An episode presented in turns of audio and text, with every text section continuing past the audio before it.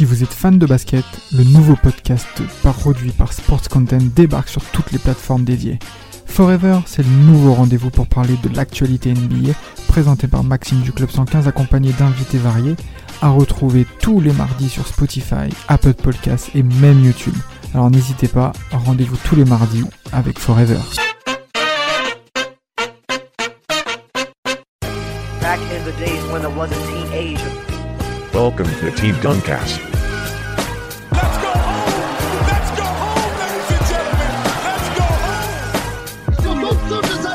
Sa tête, il est monté sur la tête de notre pivot de 2 mètres. Oui, pour lui toquer dessus. It's over! It's over, ladies and gentlemen! Back in the days when I was a teenager. grand épisode de Team Duncast qui est traité au sujet d'un poste clé aujourd'hui dans la ligue qui suscite une grande attention de la part des médias, des entraîneurs, des observateurs, des plus jeunes. C'est le poste de meneur de jeu en NBA. Et pour ça, messieurs, alors très cher auditeur, je suis avec Vlad et Polo. Oui, bonjour. Magnifique podcast. Oh, Bah, euh, attends, attends, et d'ailleurs aussi, t'as as oublié une petite annonce.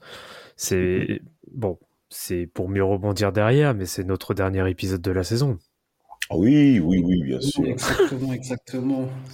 Voilà. L'été approche pour tout le monde, messieurs. Oui. Et nous aussi, voilà, tout simplement. Le repos des braves. C'est c'est- c'est- c'est l'heure de c'est l'heure de préparer le Fat Summer Body. Moi, j'irais le contraire. C'est l'heure de ressortir le ventre, Ouais, y a- y a- la bière, le barbecue. Il y a des choses qui doivent disparaître. hein. Franchement, je sais pas pour vous, mais pour mon cas, purée. pff, Ah, moi, j'ai déjà travaillé en amont, mais après, bon, moi, comme oh, moi, je, je- blessé. Polo, moi, je te fais confiance. Moi, je te fais confiance. te fais confiance.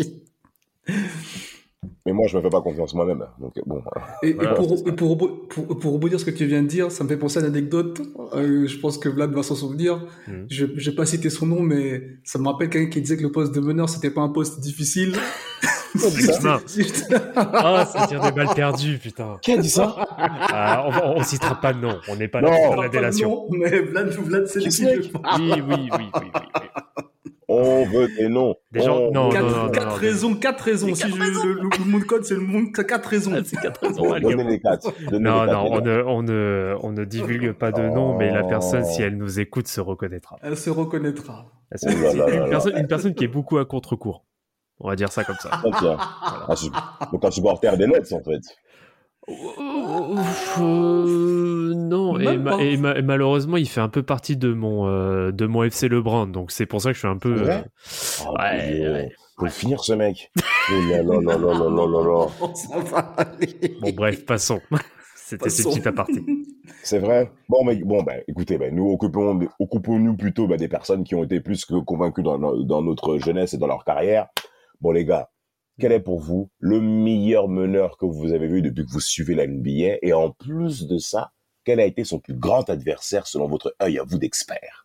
Je peux, je commencer par euh, Oui. une petite parenthèse avant de dire mon gars. Oui. J'emmerde Russell Westbrook, John Wall. Oh,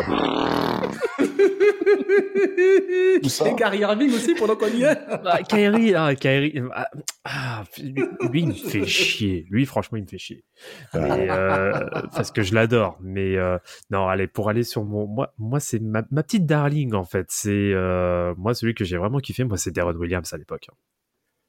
ouais. Le petit gros, là. Le petit gros. Ouais. Ah, non, non, c'est vrai que ça. c'est- donc, c'est c'est vraiment ton meneur? Enfin, enfin, c'est pas mon meneur, mais c'est celui. Bah, en fait, moi, quand tu me dis un peu le basket, surtout des années 2000, hein, parce que ça reste moi, pour moi la référence quand même, euh, euh, la référence, enfin ma référence.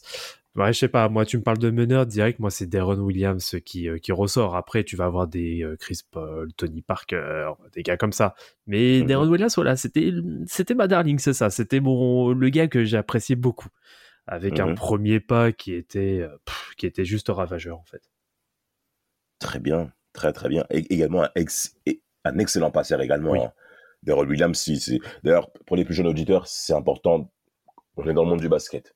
Il y a le monde des chiffres. Il y a un ratio qui est très important. C'est passe décisif, ballon perdu. Passe décisif, ballon perdu. Et Deron Williams, à la même hauteur que Chris Paul, sur ce domaine-là, il n'y a pas beaucoup de mecs, n'y a pas beaucoup de grands meneurs qu'on va citer au cours de ce podcast qui se rapprochent de ce magnifique ratio en tant que pur meneur. C'est l'épisode de la guerre des meneurs. Et pour ça, Polo, on va enchaîner avec toi, mon gars. Ah, C'est qui ton favori On tu- le tu connaît. déjà mon gars, hein. Tu connais Ouais, déjà on mon connaît, gars. mais il faut argumenter. Voilà. la tunique verte, la tunique verte de Hmm. Seattle, un big up à mon ami Watanak, euh, grand fan de, de, de cette époque. Moi, c'est vraiment Gary Payton. Après, euh, moi, comme je, comme je vous le dis tout le temps, même sur le podcast qu'on a fait sur lui, pour moi, c'est vraiment la personne qui m'a fait basculer, euh, basketball, basketballement parlant, euh, dans le travail, dans le travail en défense, dans le travail essayer d'être aussi efficace en, en attaque. Et puis on en Mhm. parlait même avant de l'émission. Euh, on, on parle de Gary Payton souvent par rapport à sa défense, mais offensivement c'était aussi euh, quelqu'un qui pouvait mettre euh, 20 points facilement et euh, faire des passes décisives. Après c'est vrai qu'il avait euh, Sean Kemp avec lui, mais Mhm. voilà, il Ouais. était il était capable de de, côtés du terrain d'être euh, efficace. Donc c'est vrai que pour moi, euh, sans, sans, sans équivoque, c'est mon ami euh, Gary Payton, The Glove. Hmm. Et toi, Damas? Bah écoutez les gars, moi-même euh, je vais vous rejoindre là-dessus. Mon meneur des années 90, voire même années 2000, franchement pour moi, c'est Jason Kidd. Hmm, Ouais. C'est Jason Kidd qui pour moi est, le, le, le- est vraiment le meneur, je dirais, absolu en termes de leadership, en termes de, de, de défense aussi, capacité de passe, transformer une équipe, ça a été... Moi, je, je, je, il y a une des séries qui, où il m'a le plus impressionné, c'était bah, les playoffs 2003 face au Chance 2003 face au face aux Pistons de Détroit de Oui. Chance Billups où il met ce shoot de la gagne au game 6 en plus là à, à mi-distance là euh, proche de la ligne de fond euh, euh, pour shooter sur sur Billups ce qui amène à bah, le match décisif hein, concrètement. Pour moi Jason Kidd c'est c'est vraiment ce meneur là en 2000 en 2007 ça m'avait fait mal de le voir perdre en demi-finale de conférence S face aux LeBron, face à LeBron James des Cavs. Une Mm. série où il finit même en triple double où LeBron James il fait une grosse grosse grosse série mais ça m'a fait de la peine de le voir perdre comme ça. Et par contre, là, c'est important que vous puissiez signaler dans vos réponses, messieurs, le meneur qui a causé le plus de problèmes à Jason Kidd de ce que moi j'ai vu, c'est Chris Paul. Premier tour, euh, conférence Ouest en 2008 entre les Mhm. Mavs et les Hornets Et les Hornets, ouais. et les Hornets de, de, de, de la Nouvelle-Orléans, où Chris Paul était bien entendu présent, hein, bien sûr avec David West, Tyson Chandler, Pia Stojakovic, Paul Peterson. Chris Paul va le ratatiner. Mais va le... Mais ça a été... Mais, mais ça a été... Et d'ailleurs, euh, pe- Ah petite confidence, pour moi, le vrai MVP de 2007-2008, c'est Chris Paul. C'est pas tu Kobe. viens chercher- tu viens chercher Samuel sous ses plateformes. Ah ouais, ouais, ouais, attention Ah, la, saison, la saison de Chris Paul, elle est tellement sérieuse. Ah, Mais t'as le droit de... Franchement, pour moi, hein, ce que tu viens de mentionner, pour moi, t'as tes raisons. Et tes raisons, pour moi, sont légitimes de penser que Chris Paul est censé être le MVP de cette saison 2007-2008 en tant que meneur. D'ailleurs, c'est important que tu parles de cette saison-là parce que c'est la première saison, je crois, depuis les années 80 qu'on retrouve un meneur de jeu dans la ligue qui finit avec un 20 points 10 passes D. Voilà. ça n'arrive ça n'arrive pratiquement jamais. Durant toutes les années 2000 qu'on a traité, mais c'est depuis le début de la session Team Duncast, on traite des intérieurs, des intérieurs qui sont à du 20 points dire bon, 5 passes D, 4 passes D, du 3 comptes avec du Tim Duncan, du, du Ben Wallace qu'on connaît dans la peinture. On n'a pas encore signifié des meneurs Hmm. qui sont dans la capacité de produire du 20 points avec un pourcentage, excusez-moi, qui n'est pas de 41%, ok? Donc un pourcentage élevé avec du 10 passes D, sans compter une faiblesse au niveau des ballons perdus. Et pour ça, Chris Paul, en 2008, vous avez entendu ça, très cher auditeur. Hmm. Vladimir a positionné Oui. Chris Bonjour. Paul Oui. comme meneur majeur, comme euh, MVP en 2008. Donc pour moi, c'était ouais, c'était vraiment la série où moi j'ai vu Jason Kidd souffrir. Vous avez des, expér- des expériences par rapport à vos, à vos meneurs, monsieur, où ils vous ont également souffert devant vos yeux? Ah, malheureusement, Deron Williams, euh, il n'a pas non plus euh, énormément performé en playoff. hein, donc, euh, Aïe, aïe, aïe, ça, a été, ça a été quand même assez compliqué. Bon, ils ont quand même réussi à passer euh, face, aux, face aux Warriors euh, de We Believe. Mais bon, après, voilà, hein, ça n'a pas non plus fait d'énormes performances sur, euh, sur les quelques campagnes de playoff que le Jazz a pu avoir euh, sur les milieux fins des années 2000. Donc, en soi, j'ai pas j'ai pas de grosses références, on va dire. Ah, pour, moi euh, si. J'en ai une à donner, mais je laisse Polo en parler. euh. Mhm. Vas-y, par rapport, par rapport à, par rapport à Deron Williams. Mais là, c'est Polo. hein. On t'écoute, mon gars. Moi, moi, par rapport, après, c'est vrai que par rapport à Peyton, je pense qu'il a éteint la plupart des gens qui avaient en face de lui. Et je pense que la seule personne, en fait, qu'il a un peu, enfin, qu'il a totalement déstabilisé, c'est Jojo. Parce que, en vrai, euh, quand tu regardes les meneurs qu'il y avait en face de lui, il y avait quand même des sacrés, sacrés gars, hein, des gars comme Ouais. Kevin Johnson, des gars comme John Stockton, des gars comme Steve Nash. Bien Il sûr. a plus ou moins réussi à les limiter, à faire en sorte qu'ils aient pas l'impact qu'ils ont d'habitude. Parce que quand on parle de ces trois gars-là, euh, bah, vous avez parlé de la, fameuse euh, série euh, entre les Suns et Houston. Et je tiens à, répéter que Damas, tu pensais que Kevin Johnson c'était un petit, mais franchement, moi, Non. quand j'ai quand, quand on a revu, moi quand j'ai revu les matchs et puis même dans mon esprit, Kevin Johnson c'était vraiment une machine de guerre. Et pour planter 45 points dans un match de playoff, je pense qu'à l'époque c'était pas une mince affaire. Et euh, pour que Peyton arrive à faire ça, euh, chapeau bas. Mais je pense que le le némésis, comme j'ai dit tout à l'heure, Ouais. par rapport à, Ouais. par rapport à, à Tate, je pense que le némésis, le, le pire némésis de Peyton, c'est Michael Jordan. C'est-à-dire que je pense qu'il il a- il a- il s'est trouvé face à une personne qui avait une bouche plus grosse que la sienne et un talent euh, largement plus, plus puissant que le sien. Donc euh, il a fait il a fait comme il a pu, mais malheureusement il s'est fait rouler dessus. Ah, donc, Ouais. donc en fait, tu rejoins Michael Jordan comme dans The Last Dance quand Michael, on lui dit ouais, parce que Peyton, à un moment dans The Last Dance, il dit ah ben Michael, oui, euh, j'aurais vraiment pu arrêter tout ça et tout, et t'as Michael Jordan qui hilar et tout sur son canapé avec ses yeux jaunes là, franchement ça nous, mais c'est c'est un régal frère, c'était un ouf. Il rigole de son adversaire 20 ans plus tard comme ça, ah ah ah ah ah, ah bouche béante et tout. Non, moi j'ai j'ai vraiment kiffé ce, ce, ce, ce cas-là. Alors, par rapport à Deron Williams, euh, Vlad, si tu te souviens, il y a les playoffs 2013 où il est en effet au Nets euh, de Brooklyn de Jay-Z.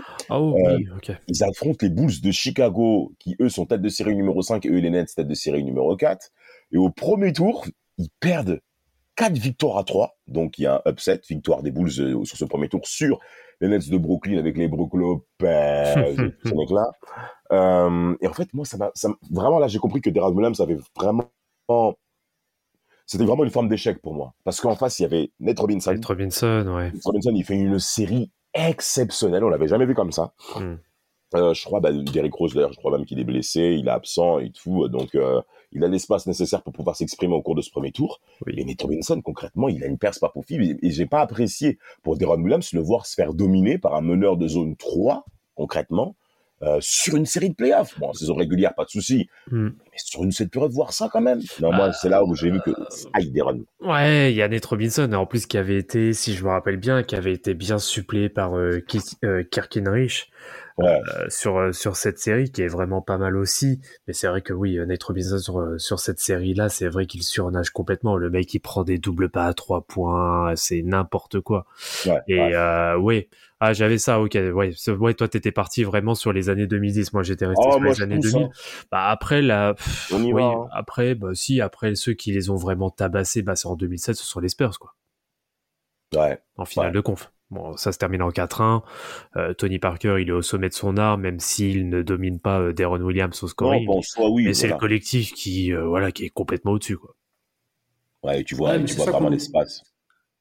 Et c'est Vas-y, ça vas-y, qu'on oublie, comme on disait, c'est ça qu'on oublie, comme on disait avant l'émission, c'est que souvent, euh, là après avec dans la ligue, on, on va- on va en parler. hein, je pense par rapport au, au, au meneur scoreur, on oublie que la tâche du meneur de base, c'est de fluidifier le jeu de son équipe, c'est de faire en sorte que tout le monde ait la balle, tout le monde se sente à l'aise et tout le monde est au petit soin dans ses spots pour faire le le, le mieux qu'il peut faire.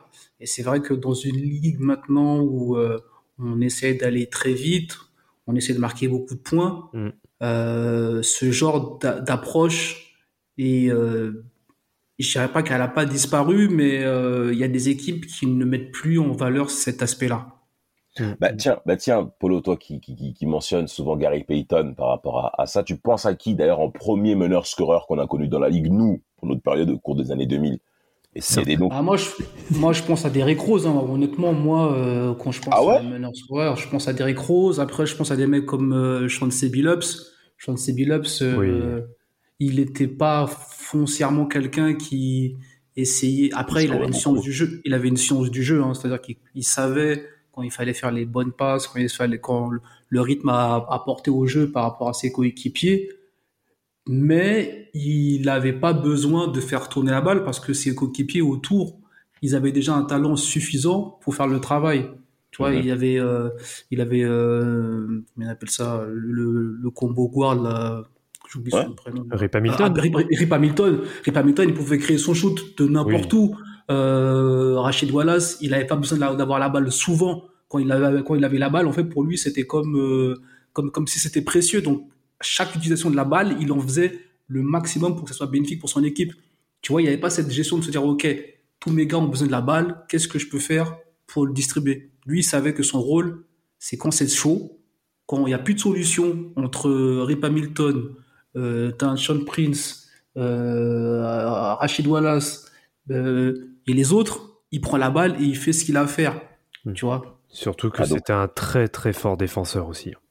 Exactement aussi. Ouais, Ch- Chelsea Billups, bien sûr, comme l'ensemble de l'équipe euh, de- de- des Pistons, bien sûr. Alors, vous, vous pensez à ça au niveau des meneurs scoreurs, avant même d'Eric Rose? Je pense que le vrai meneur scoreur que moi j'ai vu, c'est Gilbert Arenas avant tout. Ah, Ça n'a pas vrai. duré Zéro. très longtemps. Ça n'a pas duré très longtemps. Mais, mais ça m'avait quand même marqué. Ça m'avait quand même marqué de voir un meneur de jeu scorer autant, autant, autant, autant, parce que tu sentais que les Wizards, ils se tournaient clairement sur lui en tant qu'option numéro un euh, d'équipe. Au poste 2, il avait Larry Hughes, si vous vous souvenez. Hein, Euh, Il Mhm. était dans le clip de, de Dilemma avec euh, Nelly et Kelly. euh, ça, c'est bon, en 2003, bon, pour les plus jeunes. Hein, Ah, love you. Et Larry Hughes, euh, qui est un très bon défenseur aussi. Donc, bon, il y a, tu vois, il y a pas d'autres mecs qui vont essayer de te prendre la balle avec Anton Jamison aussi en, en, en 4. Karen Butler, qui sont des bons soldats, des joueurs majeurs, mais qui sont pas des scoreurs au point. Mais là, Gilbert Arenas, c'était quand même très violent. Des 28 points par match, du 29 points par match. Moi, je, j'avais jamais vu des meneurs comme ça. Mais en, mais en vérité, Gilbert, il était l'agent zéro. Il était donc euh, précurseur de ce type de meneur et qui, en effet, ben, va clairement se légitimer avec Derrick Rose. Mm. Moi, personnellement, je l'ai pas forcément, j'ai- j'aime, j'aime, j'aime pas. Moi, j'aime pas. Parce que moi, j'ai grandi avec des arrières qui scorent. J'ai grandi avec des arrières qui scorent. Allen Iverson, on l'a mis au poste 2 pour qu'il puisse scorer. En parlant de Larry Brown, qu'il a mis à cette position-là aux côtés de Eric Snow, qui était Mm. donc euh, le bon défenseur le- du côté de, des Sixers. Donc, moi, j'étais habitué à voir des arrières qui scorent avec les, les Paul Pierce, bien entendu Kobe Bryant, Tracy McGrady, Vince Carter, Michael Red, Ray Allen. Tous ces mecs-là, pour moi, c'est eux qui sont censés mettre dedans, pas un meneur. Donc, quand tu vois cette évolution dans le jeu, ben, tu t'aperçois que maintenant, il faut t'aligner au niveau des meneurs, en fait, parce qu'aujourd'hui, il y a bon nombre de meneurs scolaires que nous connaissons, euh, Vlad. Oui, oui, bah, c'est sûr que lorsque tu vas, d'ailleurs, coucou Ben Simmons, mais euh,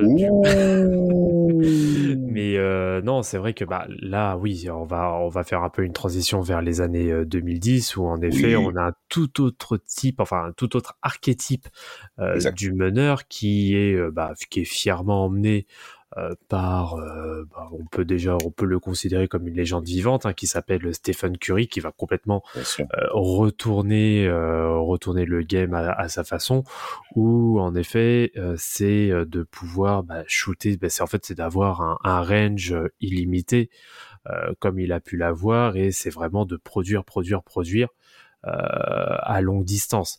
Et euh, sur ça en effet il va avoir après euh, bah, il va ouvrir clairement la porte à ce type de à ce type de profil même si à cette heure-ci, personne pour le moment ne- n'est capable de l'égaler. Hein. N'allez pas me sortir euh, Young, s'il vous plaît. On va, on va éviter les, les blasphèmes.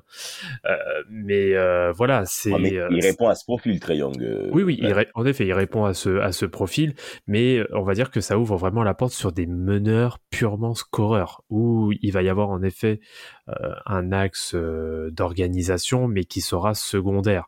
Euh, lorsque tu vois par exemple des Russell Westbrook, des Kyrie Irving, euh, des Damian Lillard, des John Wall, euh, des sûr. Kemba Walker, un petit peu moins Kyle Lowry, Kyle Lowry un petit peu moins. Ouais.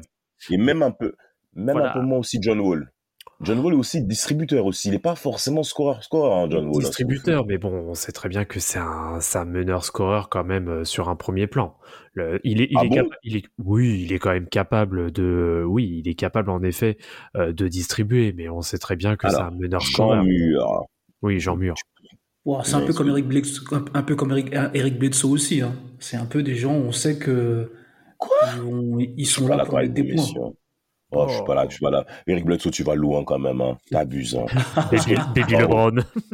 Ouais, mais ouais, justement, on en parlait hier avec euh, Rafi qui est toujours énervé d'Eric Bledsoe euh, de- durant sa période de- aux Bucks et tout. Non, mais non, attends, tu- Il y a de quoi être énervé. je Ouais. Non, mais non. attends. Sur, sur sa carrière à John Wall, il a fait trois fois, il a fait trois saisons à plus de 10 passes D. Il Hmm. a fait sept saisons à plus de 8 passes D. Non, euh, c'est pas, c'est, c'est- et même au niveau du scoring, il a dépassé que trois fois la barre des 20 la, la barre symbolique des 20 points. Euh, bon, c'est pas un bon shooter à trois points aussi. Ça aussi, c'est quelque chose qu'il faut signaler. C'est un bon défenseur aussi, ça, c'est, vrai qu'il faut signaler. Mais c'est pas, mais, mais au scoring, le mec, euh, pff, il y a- il a largement mieux, quoi. Enfin, je- Non, bah, pff, ah, quand même, il a. Si, enfin, il a... il- de, de base, il est quand même pris parce que le gars, il a. Comment dire, il a des aptitudes athlétiques qui sont quand même hors normes, Ah, ça, faut quand même sûr. le rappeler.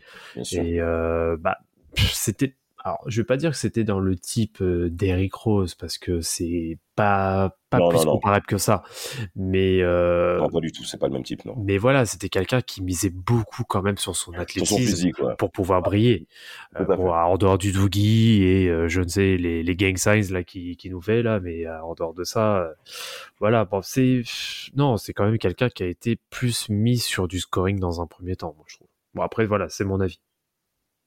Oui, et puis même, même à la fac, hein, je pense que c'est comme ça aussi qu'on l'a, qu'il a, qu'il, s'est mis sur la carte. Hein, c'est Mm. parce qu'il faisait des cartons. Donc, euh, Mhm. ok, je suis d'accord avec vous. euh, il a fait des passes, il a essayé de, il a essayé de mettre en avant ses coéquipiers. Mais quand on fait la C'est un bon ratio, passeur, de toute manière. non, mais c'est un bon passeur. Mais quand on fait la ratio sur sa carrière, mettre en avant ses coéquipiers et ses stats personnels, en vrai, c'est ses stats personnels qui prennent le dessus. C'est pas euh, comment il a permis à ses coéquipiers de devenir des meilleurs joueurs. À Mm. part, à part, à part quelques saisons où il a réussi à, à rendre de, je sais pas comment ça s'appelle, le meneur, le, le pivot là de, de Washington, j'oublie son nom là, le, le mec de l'est là. Marcin Gortat. Voilà, il a réussi, il a réussi à rendre Marcin Gortat génial. Mais en vrai, euh, en vrai, sur le. Il était déjà bon avec le Magic hein, quand même. hein. Il était, ouais, il était bon avec le Magic, mais en fait, ce que je veux dire, c'est que. il a réussi, voilà, il a réussi à le faire, en- à, à, Mm. à- à- à dominer, dans, dominer dans la raquette euh, plus qu'il ne, Oui. qu'il ne, qu'il ne l'était, tu vois. Donc, mais mis à part ça, moi, euh, John Wall, euh, pour moi, c'est John Wall, c'est les blessures et. Ouais. 53 vraiment- millions de dollars l'année prochaine. Aïe, aïe, aïe, aïe. Pour aïe, moi, aïe, c'est aïe, ça, c'est c'est les, c'est les blessures. Et pour moi, c'est un talent peut-être gâché parce que il avait vraiment la possibilité de devenir quelqu'un. Hmm. Après, je, je ne suis pas dans son quotidien, je ne sais pas, je ne connais pas son hygiène de vie, je ne sais pas ce qu'il fait de son temps libre. Mais force est de constater que avec le talent qu'il a, on peut être déçu de ce qu'il a produit pendant toute cette carrière. Surtout, ni, surtout en playoff. hein. Je vous rappelle que John Wall, c'est quatre participations en playoff 2014, 2015, 2017, 2018. Euh, c'est, c'est, voilà, c'est, assez limité par rapport au talent qu'il était censé être, surtout quand on connaît le, le talent de John Wall. Euh, moi, il y a, un aspect qui, qui, est important également à, signaler. Donc, on comprend bien que sur les années 2010, c'est clairement les meneurs et, et, les postes 3 qui occupent la dragée de la ligue. L'ensemble des systèmes offensifs se tournent, bien entendu, sur les postes de meneurs. Et ben, nous, Team Duncast, on va également évoquer une partie justement sur ce poste où on a affaire à des joueurs qui sont sous-estimés, qui sont pas forcément mis en avant aussi. Et moi, il y a, il y, a, il y a pas mal de mecs qui, qui, qui reviennent en, en pensée là-dessus. Là, monsieur, j'aimerais que vous puissiez euh, les cibler. Pas de Beverley, Marcus Smart, et avant ça, Mike Conley Jr. Pourquoi tu rigoles, toi, en fait? Pas de Beverly. Qu'est-ce qui- C'est un boyeur. Le chien de garde, là. C'est- le mec devant chez lui, je suis sûr, il a un petit panneau euh, euh, chien dangereux, là. Ouais, bah, chien méchant, chien, chien- Chien chien méchant, méchant sans voilà. dents, quoi. Attention, chien méchant, c'est ça. Ouais, mais il a pas de dents, il a pas de croc non plus, moi, je trouve, hein, pas de Beverley. Je sais pas pour vous. Il y a un truc qui m'avait énervé, c'est que s'il m'avait vraiment chié avec lui, après, attention, je remets pas en cause son parcours, il vient de très loin, la Russie, il a joué à l'étranger, il s'étape. Donc ça, c'est tout à son honneur de pouvoir mener ça. Et par contre, la blessure qu'il a fait sur euh, Russell Westbrook en playoff, je crois, là. Hmm. Il est sur un duel et tout. Russell Westbrook se blesse et après, bah, t'as les, euh, je crois que c'est en 2014, je crois. Et après, bah, t'as les, euh, le Thunder qui se tape seul avec Kevin Durant, seul en attaque parce qu'il y a une blessure à la con que, qu'ils prennent face aux Rockets de Houston où il a pas mal évolué. C'est, c'est, c'est, ça, ça m'a vraiment fait chier. Ça m'a vraiment fait chier que qu'un joueur majeur comme ça se blesse sur une action aussi anodine et taquille dans le cou. Pas de Beverley, quoi. Ça m'énerve. Mais vous en pensez, bon, objectivement, Polo, toi qui a Gary Payton en, en, en- en ligne de mire, mais en défense, tu places où ton pas de Bev?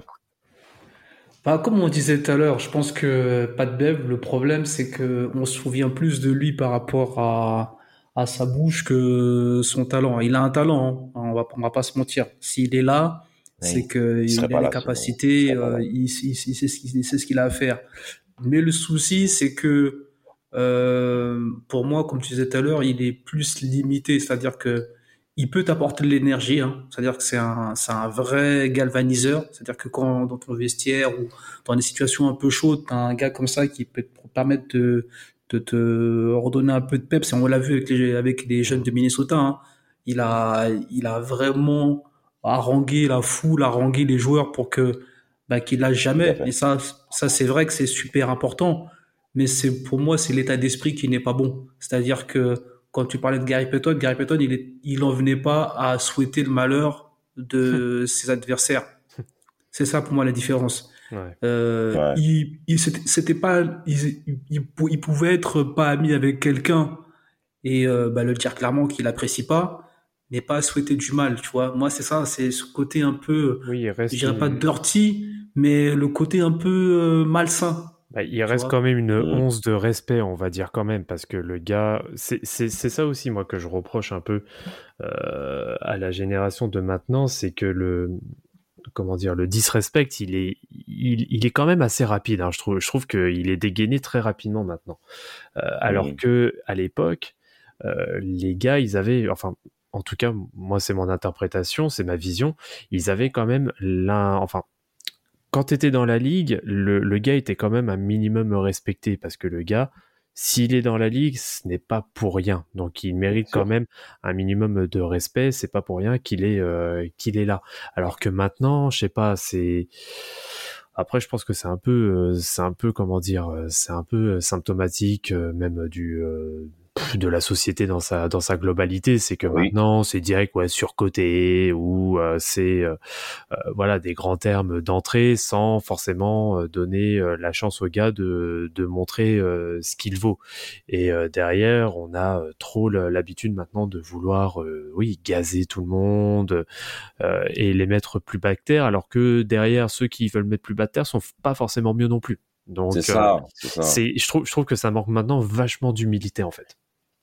Exactement, exactement. Et moi, sur cet aspect-là, ben, vous avez évoqué euh, Pat Bev et son attitude plus que puérile. Moi, j'ai pas du tout apprécié qu'il se lève et qu'il commence à critiquer Chris Paul. Euh, C'est JJ Redick également, nos confrères également en termes de podcast, euh, même nos confrères, et qui est là, qui commence à dire oui, euh, euh, Chris Paul, ceci, cela. Mais en fait, t'es qui, mec Mm. T'as même pas mis plus de 15 points par match en saison régulière. Tu, tu, tu, je sais pas ça. il se prend, mec. Bah, balaye, balaye bah, devant ta porte. Oh, mais attention, attention, parce que Chris Paul, pour moi, il y a une, il y a une, il y a une- c'est, c'est un cas particulier. Je- Ah, vas-y, allez, C'est parce parti. que allez, go. pour moi, pour moi, Chris Paul, c'est, comme tu l'as dit, c'est une légende.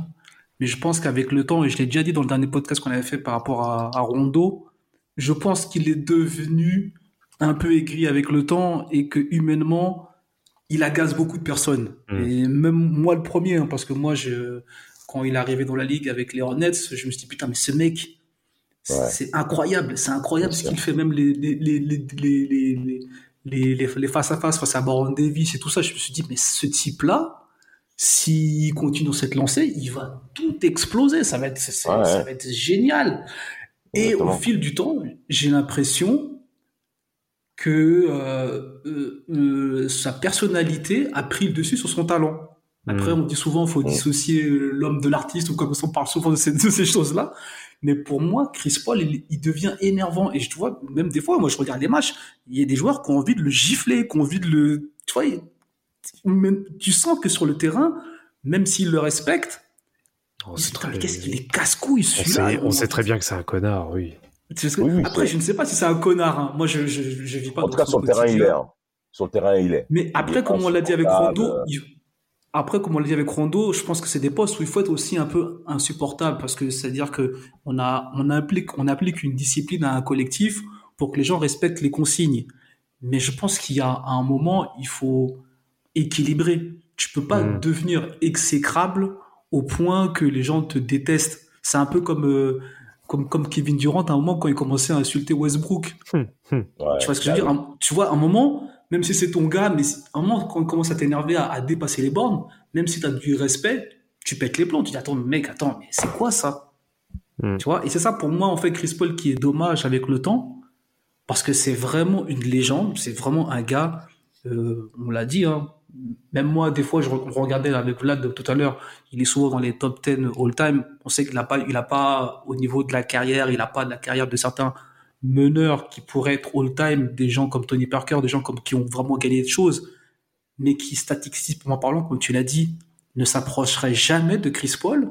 Mais je pense que c'est ça qu'il dessert. C'est ce côté Ouais. un peu tête à claque.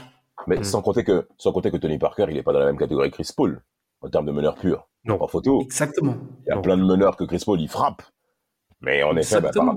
Mais, mais, mais par rapport à, à, à son attitude, comme tu l'as bien évoqué, bah, ça le dessert déjà même collectivement. Parce qu'à mon avis, il y a plein de rencontres. Parce que même les Mavs, si on fait le relais entre les Mavs et les Suns, en fait, euh, il y a les, les, les Mavs, je sais plus qui avait parlé de ça, mais il disait que les Suns, pendant la saison régulière, ils, se- foutaient des gueules des gens. hein.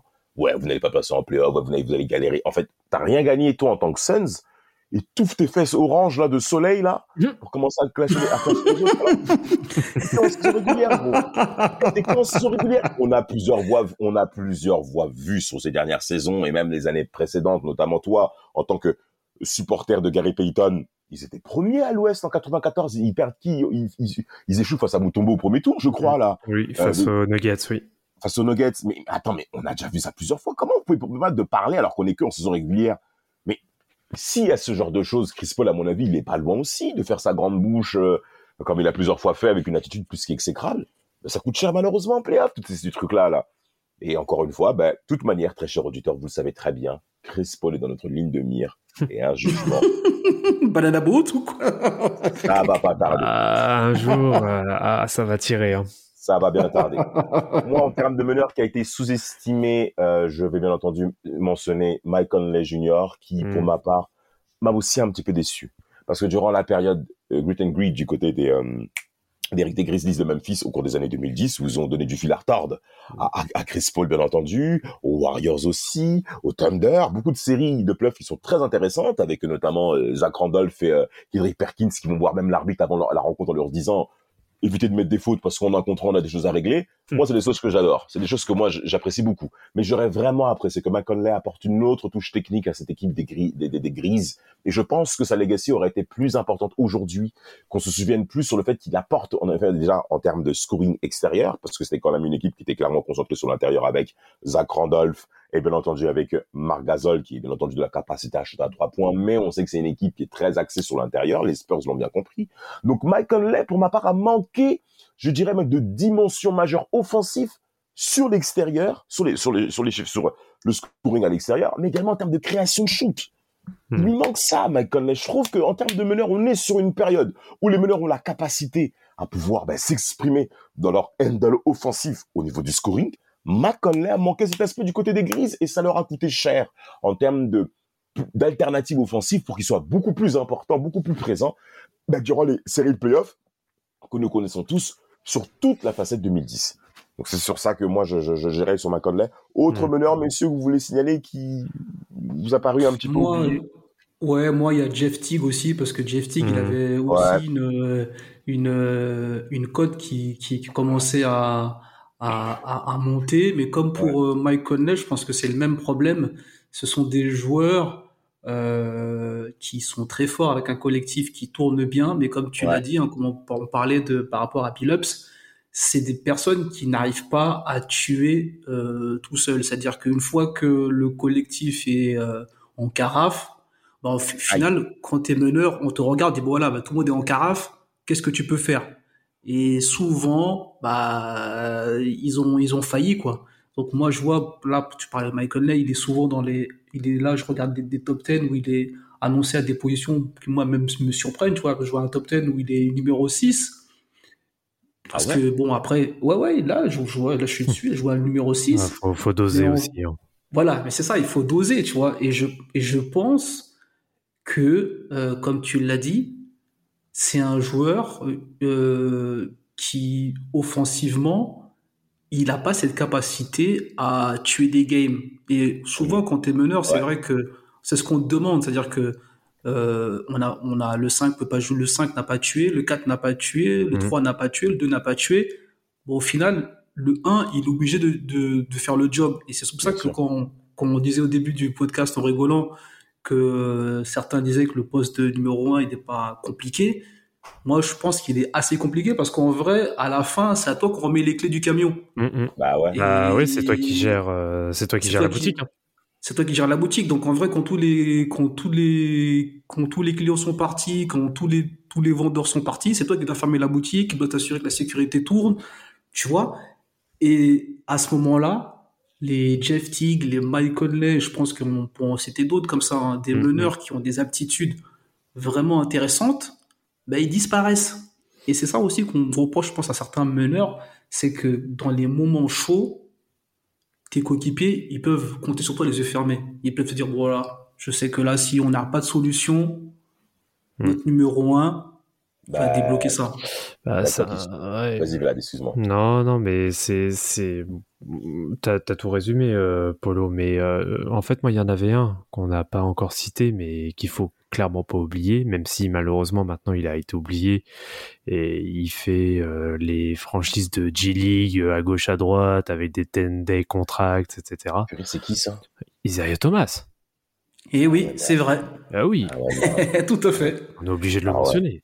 Ah ouais. Bah, tu vois, par exemple, Mm. sur cette, bah, si on fait le lien, par exemple, avec euh, les finales NBA qui sont, que, nous voyons, euh, tu, tu sens, par exemple, du côté euh, des, bah, des, des, des bah, qu'il manque une certaine maîtrise offensive aussi parce qu'ils perdent un nombre incalculable de ballons. C'est, même qu'il manque un tueur. Ouais, bah, bah, bah, Marc- bah, Marcus. Smart, bah, bah, Marcus Smart, par exemple, c'est là aussi à ses limites Oui. euh, que nous connaissons tous aussi en, en termes de gestion de jeu, en termes de, de capacité à trouver la bonne solution sur une situation offensive. Et, et, et, et c'est clairement les limites que nous, bah, qu'on connaissait tous quelque part aussi de Marcus Smart Mhm. aussi. Hein. C'est pour ça qu'on a même décalé au poste 2, poste combo guard depuis l'ensemble de sa carrière où il va sortir du banc, il va faire du 27 minutes. Euh, là, bah, Ime Udoka lui a donné les clés. Mhm. Même c'est au-delà même de la série par rapport aux Warriors, par rapport à Marcus Smart. Moi, sur l'ensemble des, de- des- des séries que j'observe des Celtics durant toute cette campagne playoff 2022, mais les Celtics ont perdu beaucoup, beaucoup, beaucoup de ballons. hein. Que ce soit du côté des Bucks, que ce soit du côté du Heat. Il y a beaucoup de matchs qu'ils ont perdus, encore une fois à cause des ballons perdus, pas que à cause de la bonne défense des Warriors. Il y a une vraie lacune du côté des Six là-dessus, et Marcus Smart est pour ma part le premier responsable à cette situation. Enfin, je sais pas. Bon, est le, premier responsable. Alors, enfin, moi, je vais mesurer parce que, par après, moi, je suis. Oui, tu as le droit, mais. C'est complexe. Mais je pense que c'est aussi parce que je pense que dans le collectif des il n'y a pas réellement un meneur, euh, meneur, gestionnaire, tueur. Hmm. Il n'y en a pas. Donc, en vrai, tu, tu peux pas, euh, te reposer. Comme je disais, en fait, les gens, ils peuvent pas se reposer, se dire, voilà si euh, Tatum n'est pas bon, si Jalen Brown n'est pas bon, si euh, Robert, euh, si euh, j'oublie comment il s'appelle, au, au- au rebond il n'est pas bon, si euh, Pritchard n'est pas bon, si Pritchard n'est pas bon, il n'y a pas une solution euh, de secours. En fait, c'est nous, en fait, chez les Celtics, et ça a toujours été comme ça, hein, c'est le collectif qui prime. Mais en vrai, il y a des moments dans le basketball où le collectif peut pas te sortir de ça. Il faut que tu aies un mec. Euh, bah, je, là, je pense à Samuel parce que pour moi, c'est euh, c'est évident. C'est des mecs comme Kobe où euh, tu as un système de jeu co- complètement claqué qui ne tient pas la route. Tu donnes la malle à quelqu'un et il le rend génial. Bah, Asia Thomas, pour ma part, pouvait répondre à cette Exactement aussi. du côté des, des Six. Exactement. Mais il avait, il avait ce côté un peu de tête brûlée. Et Exactement. Qui, manque justement aux Celtics. là. Mais c'est son vécu qui fait ça aussi. C'est-à-dire qu'il a un vécu, bah après on connaît, on a, on a fait pas mal de podcasts. Je pense qu'il y a des personnes qui, sont traversées, qui ont traversé des choses qui font que, en fait, ils n'ont pas la peur, la peur de, de la pression quand il y a un moment où c'est chaud. Exact. Ça leur fait rien. C'est-à-dire que c'est comme quelqu'un qui monte sur scène. Au début, il a un peu le trac, mais s'il fait ça tous les jours, il va prendre le micro et puis il va enchaîner. Il n'y a pas de problème. Bah, je pense qu'Isaiah Thomas, il avait ça. Il avait cette, cette notion Ouais. de se dire, c'est pas grave, même si on est sur un big stage, de là où je viens, j'ai vu pire. Et c'est rien en vrai, ça. Ça, euh, il y a des gens, ils sont en train de trembler, ils sont en train de marcher avec les, les genoux qui claquent. Mais moi, je rentre, il n'y a pas de problème. Mm. Et il a la C'est ça, en fait, capacité pour ça. Et c'est ça. Et c'est la capacité de de pas de pas subir la pression. Et je pense que là-bas, en plus là, tu es sur le plus grand stage qui existe. Bah oui. Quand tu mets les pieds sur le terrain, justement, tu es censé euh, euh, repousser ça. Mais c'est pas tout le monde qui peut le faire. Et justement, c'est là où on voit la différence entre une superstar, entre euh, quelqu'un qui est dans la légende et quelqu'un qui, qui marque son sport. Tu vois, là, on se foutait un peu de la gueule de Stephen Curry, on se disait, oh, voilà, il se fait bolosser et tout. Il a rien dit. Mais quand il est venu, il a dit, les gars, il y a des gens qui m'ont pas, qui m'ont mal parlé, je vais régler des cas. Et c'est ça la diff. C'est clairement ce qui s'est passé au cours d'une Game 4. On va pas revenir là-dessus, bien entendu. D'autres euh, pourront s'en charger. Un dernier mot par rapport à, ce, à cet épisode euh, sur l'ensemble des meneurs de la Ligue. Allez, Vlad, objectivement, Ben Simmons, tu le vois où? Va-t-il enfin se réveiller, ce bonhomme? Tu, veux vraiment que je réponde à cette question? C'était mieux placé pour en parler. Non. Putain, pourquoi, pourquoi tu me mets dans l'embarras comme ça Mais c'est fait exprès, tu le sais très bien. Non, mais moi, vas-y Ben Simmons, non, vas-y, euh, Joker. Bah, peut-être même, bah, bah, même Trey Young. Même Non, mais- Young, par exemple. Trey, bah, Trae Young, le- alors Trey Young, alors c'est différent parce que Trey Young, c'est, je pense que ce qui lui fait le plus défaut, c'est pas lui, c'est pas le joueur en lui-même, c'est le système Hawks qui est plus que limité euh, au pick and roll. Donc, Faut, faut dire, faut dire ce qui est. Je vais, je vais peut-être être hyper réducteur, mais les Hawks cette année, en dehors du pick and roll, il y a aucun fond de jeu. C'est c'était le vide intersidéral. Moi, j'ai vu que j'ai quand même regardé quelques matchs hein, pour pour que je puisse dire ça. Mais oui, c'était c'était creux et je suis désolé, et je suis désolé. Sans Trey Young, Jason, euh, le père le père Collins là, il n'existe pas. hein. Ouais, mais bon, bah, après, de toute manière, il y aura, il y a, il y aura- il y a, il y a du trade dans l'air en plus par rapport à ça. Mm. Euh, maintenant, est-ce que Trey Young est prêt aussi à évoluer sur d'autres circonstances offensives? J'espère pour lui, parce qu'il est encore, c'est encore un Je jeune joueur qui pense- performe déjà très bien. Je pense qu'il a l'intelligence pour. Ouais. Et s'il est capable de ça. Ouais, ouais, je, je- en tout cas, j'espère pour lui, parce que c'est pas, c'est, c'est pas forcément donné hein, que ce soit le cas. hein, donc, euh, t'as pas mal Non, de mais mecs après, qui il y a aussi, faut, mal à- à faut, pas, faut pas oublier, faut pas oublier aussi le, le- l'entourage aussi, hein, le staff, les coachs, tout ça. Parce qu'en vrai, euh, le joueur, il peut faire tout ce qu'il veut. C'est-à-dire qu'il peut aller travailler, euh, bosser, faire des trucs, mais en vrai, t'as besoin de, qu'on appelle ça de, un peu comme les avions, d'une ligne qui t'a, qui pour, atterrir sur les, sur les, sur les aéroports, là, t'as besoin d'une, d'une direction pour travailler quelque chose, tu vois. Là, si tu peux aller Mhm. travailler ton handle, tu peux aller travailler ton shoot, mais en vrai, si t'as pas de le propos, le propos, pourquoi tu vas travailler, ça sert un peu à rien. Donc, je pense qu'il y a aussi ça aussi euh, au niveau de la direction de, des Hawks, c'est-à-dire voilà, qu'est-ce qu'on a envie de mettre en place? Et tu parlais souvent de de ton ami Macmillan qui... Ouais, ouais, ouais. que tu portes que tu portes pas dans ton cœur mais c'est vrai que Si, si, si, mais il, y a- il est- il est clairement limité là-dessus, le papa. mais la pauvreté la pauvre la, la pauvreté des, des, des, des appels de jeu et euh, de la diversité comme disait Vlad Mm. tu sais très bien que tu vas les annuler rapidement en fait sur une série euh, en, en saison régulière ça peut faire euh, des choses mais sur des matchs où on t'analyse à chaque match Ouais, tu, ouais. peux pas, tu peux pas faire tu peux pas faire semblant Ah, sachant- va dire Sachant qu'en plus, là, côté Hawks, il y a, alors en plus à, à date dans, enfin, c'est même pas à date, c'est à heure même d'enregistrement, c'est qu'il y a eu une évolution du côté euh, du board. Alors, bon, là, on dévie un petit peu hein, sur le sujet, mais il y a eu un, il y a eu, euh, comment dire, il y a eu un- du changement au niveau du board des, euh, des Hawks. C'est que maintenant, le general manager, c'est un ancien joueur des, des Knicks, c'est euh, Landry Fields. Ah oui, le petit métis là Oui, Ouais, euh, je le vois ouais. Bah, qui a joué pour, qui a joué 5 ans au total. Il a joué pour les Knicks et les Raptors. à Les l'époque de, à l'époque la Linsanity, hein, c'était le mec qui avait logé euh, Jérémy Lin à l'époque. hein. Ouais, ouais, ouais, ouais, ouais. Bah oui, exactement. Bah oui, oui, c'est important d'en parler, ça. Et donc, Ah bah. euh, ouais, il était, il était assistant euh, de, de Travis Schlenk et euh, Ouais. du coup, bah, c'est lui qui prend, euh, c'est lui qui prend euh, la relève. Eh ben. Il y a mais du ça va être sympa l'été chez eux hein. euh, Ça va être intéressant à observer. Ça va être très, L'été sera très, très, très chaud. intéressant à observer. et moi j'ai Ouais, juste une parce qu'en petite plus, euh, bah, Vas-y, j'ai juste une petite une particularité. On a oublié de parler d'un mec. Après, moi, je passais, je pense que c'est par rapport à l'Europe. C'est Eric Rubio en termes de bonheur. Ouais, Je- c'est, ouais. c'est un gars que je que j'apprécie beaucoup. Mais malheureusement, c'est pareil hein, par rapport au cas qu'on a évoqué, par rapport à, à euh, Mike Conley, tout ça. C'est pareil. C'est des personnes qui, Ouais. quand ça devient chaud, Mm. Ça fait pipi. Ouais. C'est jaune Ouais. devant et marron derrière. Ouais, mais sans compter, oh, arrête, euh, sans, sans- sans compter que Ricky Rubio, c'est dégoûtant. En plus, sans compter que Ricky, Ricky Rubio, ben, ben, malheureusement, pendant toute sa carrière, il n'a pas eu un très très bon field goals.